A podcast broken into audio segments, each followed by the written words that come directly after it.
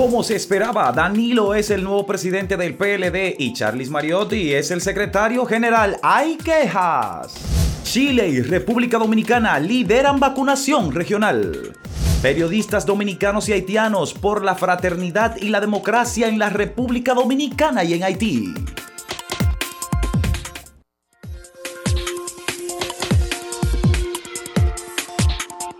Este 8 de marzo se conmemora el Día Internacional de la Mujer y es siempre una oportunidad para que el Estado Dominicano informe, eh, plantee propuestas o programas de trabajo y de apoyo de reducción de la desigualdad, muy particularmente entre eh, instituciones estatales y, y la mujer.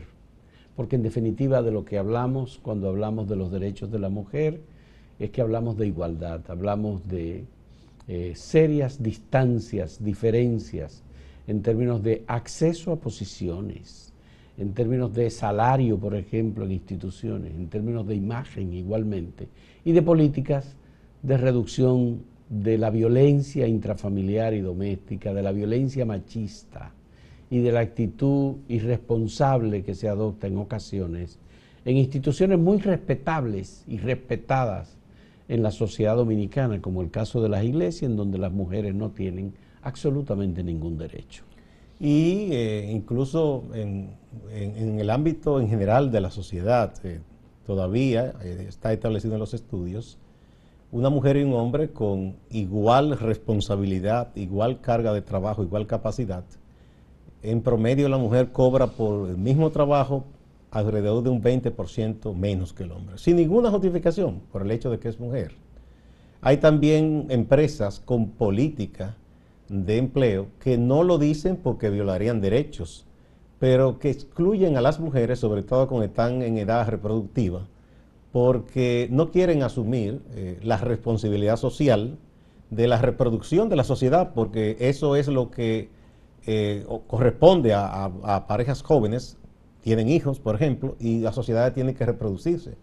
Y es deber de todo el mundo eh, alentar esa reproducción y protegerla. Entonces hay empresas que excluyen o disminuyen el número de mujeres porque cuando llega la época de la reproducción, una mujer se casa, entonces no quieren asumir, entienden que eso es una carga. Y no es así, no hay que verlo así. Pero de igual manera todo el tema de la reeducación de los hombres para que tengamos una visión distinta, de mayor respeto hacia las mujeres. Todavía es increíble, uno se entera a cada momento que hay una persona, algún amigo o algo sufriendo algún tipo de acoso, de violencia, de amenaza.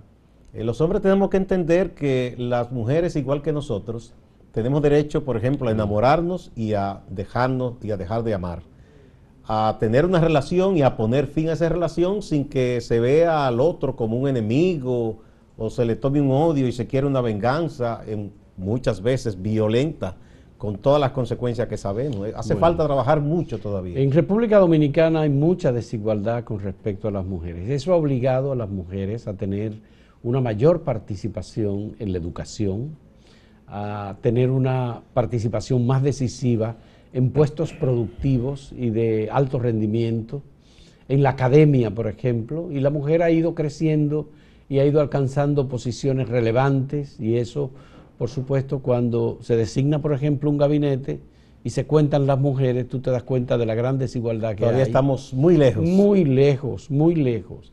Es verdad que, por ejemplo, en África todavía existe la eh, ablación, en donde la mujer eh, al momento de casarse le cortan la... No, lo hacen de niña. desde niña. Es un gran abuso, pero no solo, pero en, República Dominicana... Eso existe incluso en América y en países europeos esa costumbre. Y en el Medio Oriente también. Pero bueno, en República Dominicana hay otros factores que son factores negativos que impiden que la mujer alcance los logros que bien pudiera alcanzar eh, en ámbitos como la ciencia, las matemáticas, eh, la función técnica. En, por ejemplo, acabo de ver una declaración del Ministerio de Defensa en donde ya en República Dominicana hay mujeres en posiciones de piloto, en posiciones eh, en la Armada, por ejemplo, en el Ejército igualmente. No han alcanzado el rango de general también. Sí, y eso, eso es importante, pero hay que profundizar. Y en la policía también. Hay que profundizar y hay que mejorar las condiciones de acceso de las mujeres a posiciones importantes y relevantes. Hay una lucha en estos momentos. Nada más no hay que darle el ministerio de la mujer a las mujeres. No, y además ese ministerio debe ser bien atendido también, porque es la cenicienta del Estado. Ya, entonces... Eh, eh, eh, hay que recordar que en estos momentos las mujeres y, toda la sociedad que la acompaña en esa lucha ha estado reclamando, ayer hubo una protesta frente al Congreso, que se apruebe el Código Penal incluyendo las tres, causales, que son tres situaciones excepcionales en las cuales piden que se despenalice la decisión que pueda tomar la mujer sobre su cuerpo, que no es otra cosa. Así es. Las tres causales es una reivindicación histórica de las mujeres dominicanas. Nosotros estamos de acuerdo, el Código Penal debe contener las tres causales como eximentes de responsabilidad para la interrupción voluntaria del embarazo en tres casos excepcionales y esa es una reivindicación que el Congreso debía acoger, aceptar. Ya el presidente Luis Abinader lo dijo, que está de acuerdo con las tres causales. El Ministerio de la Mujer ha dicho muy claramente que está de acuerdo con las tres causales. Uno de los ministerios, el de Economía, Planificación y Desarrollo, ha hecho declaraciones muy claras con respecto al desarrollo humano y ese desarrollo humano está vinculado muy fuertemente a la igualdad de las mujeres. 39% de los hogares en República Dominicana están dirigidos por mujeres como cabeza de hogar. Eso significa que hay madres solteras que pasan por situaciones eh, muy dramáticas y muy difíciles de discriminación, de violencia, de eh, segregación, porque en definitiva también la familia, los hijos tocan a las mujeres y eso también es un elemento importante a tomar en cuenta en la eh, sociedad. Eh, también importante eh, es que ya se tiene listo el proyecto integral de prevención y combate a la inequidad y a la violencia de género y violencia, violencia intrafamiliar. Poner al día la ley. Eso está listo, debe en cualquier momento depositarse en el Congreso. Se trabajó de común acuerdo con organizaciones, academias, el Ministerio de la Mujer, y el Poder Ejecutivo estuvo muy involucrado en todo esto y lo más probable es que se someta al Congreso cualquier eh, día de estos. Bueno, en el día de hoy habrá muchas actividades eh, vinculadas con eh, la reivindicación de la mujer. vamos a tener funcionarios, políticos, obispos, gente dando felicitaciones a la mujer hay que decir que las mujeres no se felicitan. No, además no es una fiesta, es una conmemoración. No es una fiesta. Porque de hecho eh, la, fecha que dio lugar este día es triste. Eh, fue eh, unas obreras que tenían una lucha en Estados Unidos y como fueron asesinadas incluso, y ocurrió en varias ocasiones, pero específicamente el 8 de marzo fue, una, fue una situación terrible. De, quemaron una fábrica con mujeres dentro. Así es, entonces vamos a trabajar por el reconocimiento de la igualdad entre hombres y mujeres, a que trabajemos juntos y a que los derechos que las mujeres exigen sean aceptados, sean aprobados en el nuevo Código Penal de República Dominicana. Vamos a hacer una pausa, pero antes tenemos una pregunta para ustedes, como cada día. ¿Hacia dónde va el Partido de la Liberación Dominicana con Danilo Medina como presidente y Charlie Mariotti como nuevo secretario general? Cuatro opciones se recuperará el poder, se disminuirá como partido, se renovará, como ha dicho el noveno Congreso, o de nuevo se va a mantener una crisis interna en ese partido. Ustedes nos dirán cuál de estas opciones es la que prevalece. En un momento volvemos.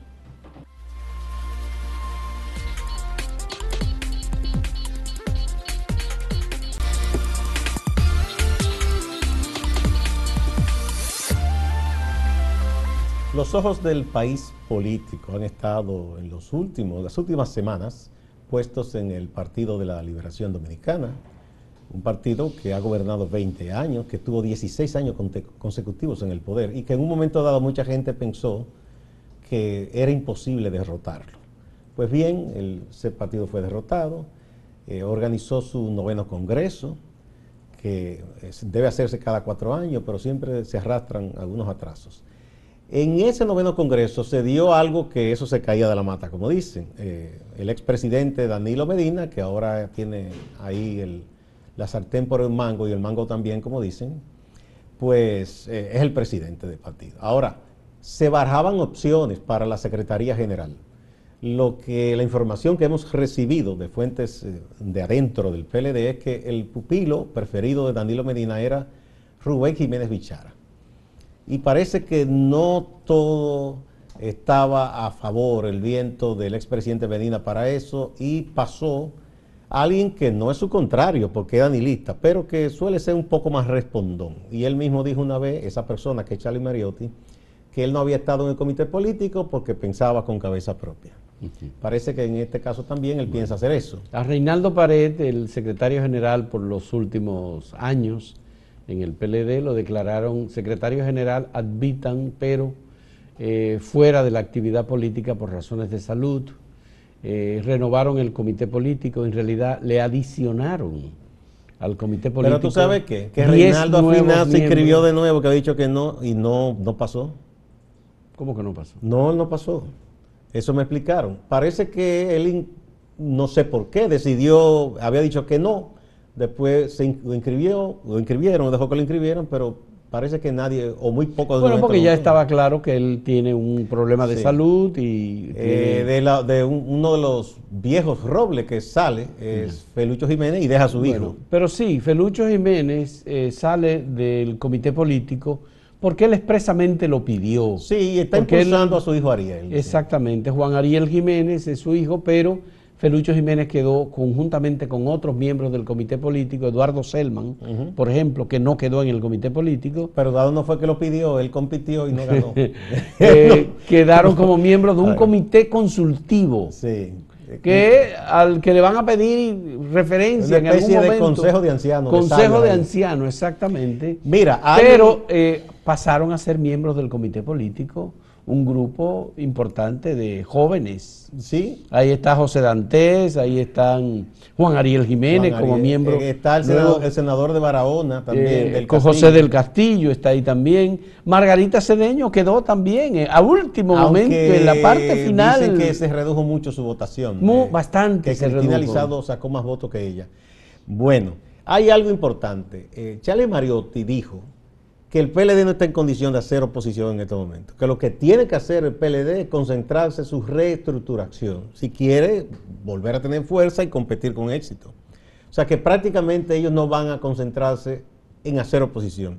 Yo leo eso como que quizás los, órganos y organismos importantes no van a ocuparse de la oposición pero lo más probable es, pienso yo. Pero ellos tienen una representación en el Congreso. Sí, no, no, porque eso, eso es, sí, eso es distinto y eso tendrán que hacer su trabajo. Pero en lo que digo política pura y dura de partido, lo más probable es que ellos dejen esa labor. ¿En quiénes? Bueno, hay un equipo de comunicación muy bien aceitado, que hace ruido cuando quiere, se hace sentir en las redes. Y los que ahora ocupan las secretarías o la van a ocupar, de diversos temas que son, que es el gabinete como de contestación al gobierno que tienen los partidos en economía, en medio ambiente, en salud. Eso harán esa oposición. Y quizá ya la cúpula tenga que trabajar muy duro ahora para armonizar cosas, posiciones y tratar de verdad de, ese partido no corra la suerte que han corrido otros que han gobernado muchos años, partidos reformistas, PRD que quedaron eh, Mira, el PLD tiene un riesgo muy alto en Fuerza del Pueblo que está mirando muy interesado en todo lo que pasa dentro del PLD. Y tiene está haciendo de que ojo bonito mucha gente. Tiene las puertas abiertas para todo el que quiera migrar del PLD hacia Fuerza del Pueblo lo haga y llegue, digamos, a posiciones cómodas con Leonel Fernández. Esa es una posibilidad. El otro gran riesgo que tiene el Partido de la Liberación Dominicana es que algunas de las personas seleccionadas incluso en su comité político, eh, están en la mira del Ministerio Público en relación con su ejercicio eh, gubernamental de la pasada gestión. Eh, hay varios procesos que están ahí, hay que ver cómo se le se analiza. Ese es uno de los debates que hay en el PLD internamente. Hay algunos que han planteado diciendo que el PLD no puede asumir culpas como en colectivo y que cada quien responda por sus actos Pero, y, otros que dicen que no, que de conjunto debe apoyarse y dársele asistencia legal a quien sea sometido. Bueno. Hay un debate, en eh, eso ahí vendrá una discusión interna entre ellos. Eh, el Partido de la Liberación Dominicana debe eh, ponderar muy bien sus pasos. Escogió a Danilo Medina y mira lo que dijo Danilo Medina, que él había pensado retirarse de la actividad política y que si Gonzalo Castillo hubiese ganado la presidencia de la República, él ya estuviese retirado. Dijo más, dijo que eh, eh, eh, admite que no estaba preparado. Que él no estaba preparado para que su partido perdiera, pero él es muy agayú, Gustavo. Porque en el 2012, en el 2012, él sabía que era difícil que el PLD ganara, porque ya el PLD había ganado en el 2004 y luego reiteró la ganancia en el 2008.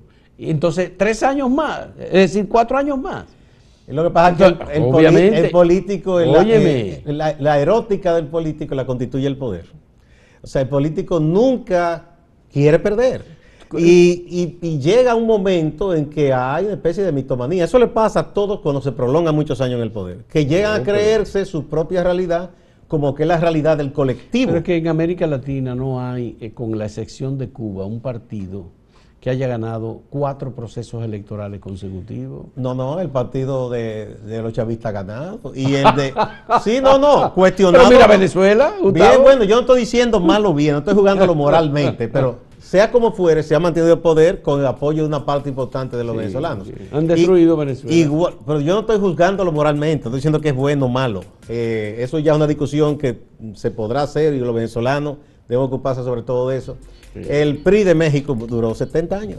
Bueno, pero ya eso es en el pasado. Sí, pero te digo que eso ocurrió. Morena, el partido que está en el poder en México ahora, ah, es un partido de seis años. Sí, y, hasta difícil es que repita. Que repita, la cosa. Bueno, eh, en el caso de aquí, el Partido Reformista, eh, su líder estuvo en el poder como 60 años, si contamos todo el tiempo que tuvo con Trujillo, y después las elecciones, amañadas o no el PRD de manera intermitente ha tenido cuatro gobiernos, uno de ellos de solo siete meses. Bueno, tú sabes que José Francisco Peña Gómez está de aniversario hoy de, nacimiento.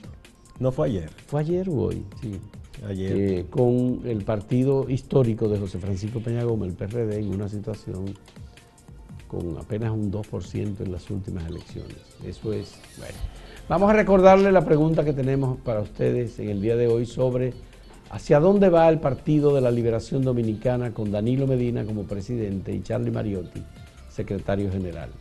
¿Recuperará el poder? ¿Se disminuirá? ¿Se renovará? ¿O va a ir a una crisis interna prolongada? Ustedes nos dicen, en un momento volvemos.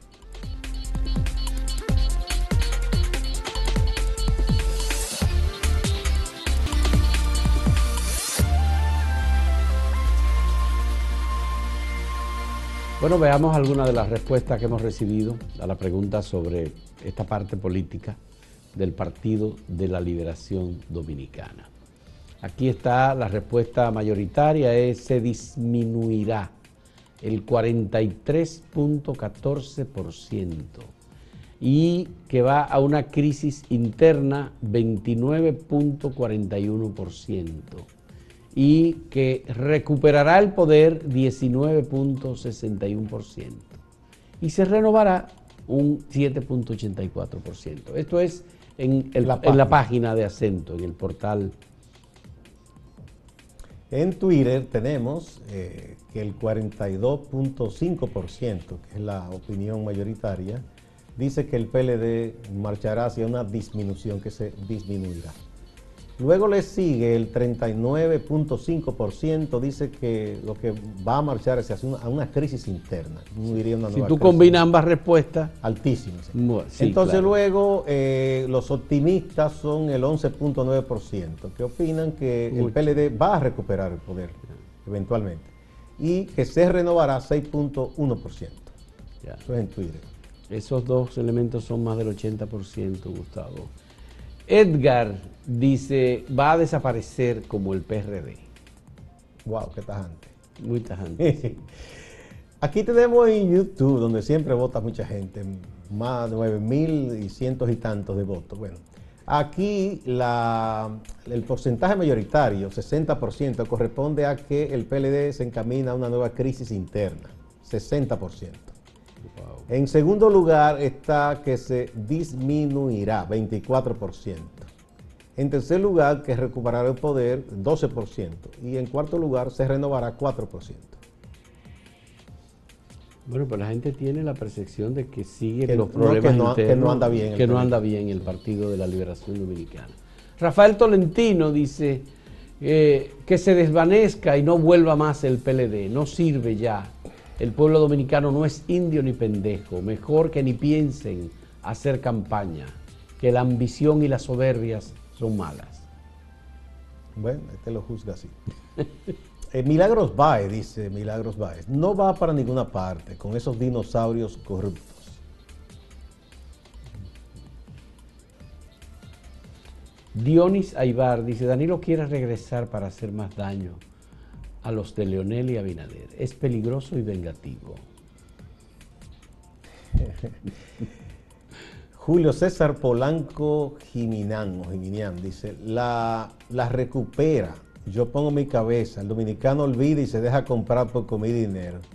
Ese dice que la gente le va a perdonar al PLD y que volverá al poder. Que, volverá al poder, así es.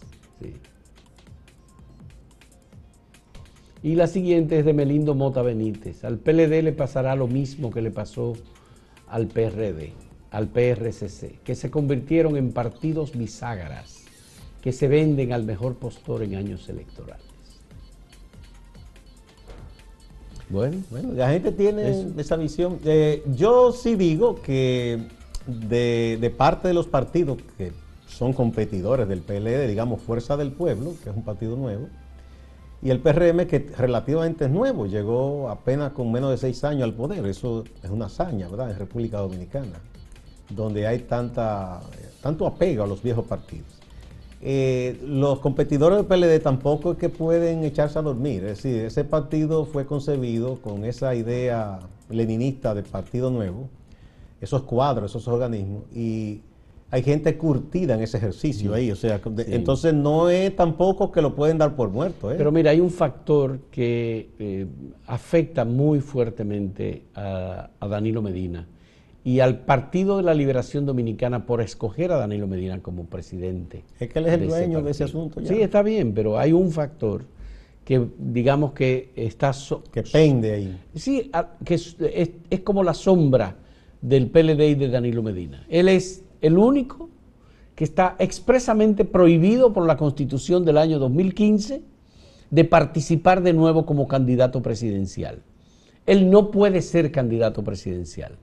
Leonel sí puede ser candidato presidencial. Bueno, eh, eso pudiera ser un factor positivo para que él impulse a nuevas figuras, si, si, lo, si lo trabajan de manera positiva. Bueno, pero eso es un factor importante. En contra personalmente de él. Personalmente en su contra, con el agravante de que él tiene que responder o va a tener que responder ante la justicia por muchas de las cosas que le están siendo señaladas. Pero muy optimista. Un expresidente llevado a la justicia, que no se ve mucho eso. Pero aquí llevaron al expresidente a la justicia. Sí, pero hace mucho. El último fue el doctor Jorge Blanco por una coyuntura política muy específica. Vamos a ver si pasa. Máximo Laureano, nuestro compañero en Santiago, como cada día tiene importantes informaciones que ofrecernos sobre eh, Santiago y la región del Cibao completa.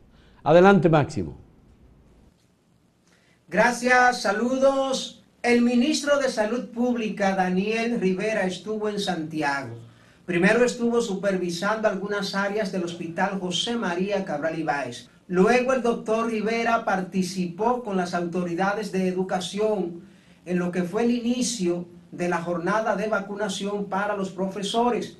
Unos 300 profesores y profesoras fueron vacunados. La jornada entonces ahora a partir de este lunes será en los centros educativos. Ansioso de volver a las aulas, pero debemos de, volver a las aulas con todos los requerimientos de salud dados. Mensaje, el inicio nacional de la vacunación a nivel de los profesores permite de que la educación que teníamos que tener para evitar esta enfermedad, el primer día de clases semipresencial que ustedes van a tener, que le evito en los programas de televisión incluso, siempre están hablando de lo mismo, de la prevención de la mascarilla, del lavado de manos, porque hay que continuarlo ahora también cuando ustedes comiencen a trabajar.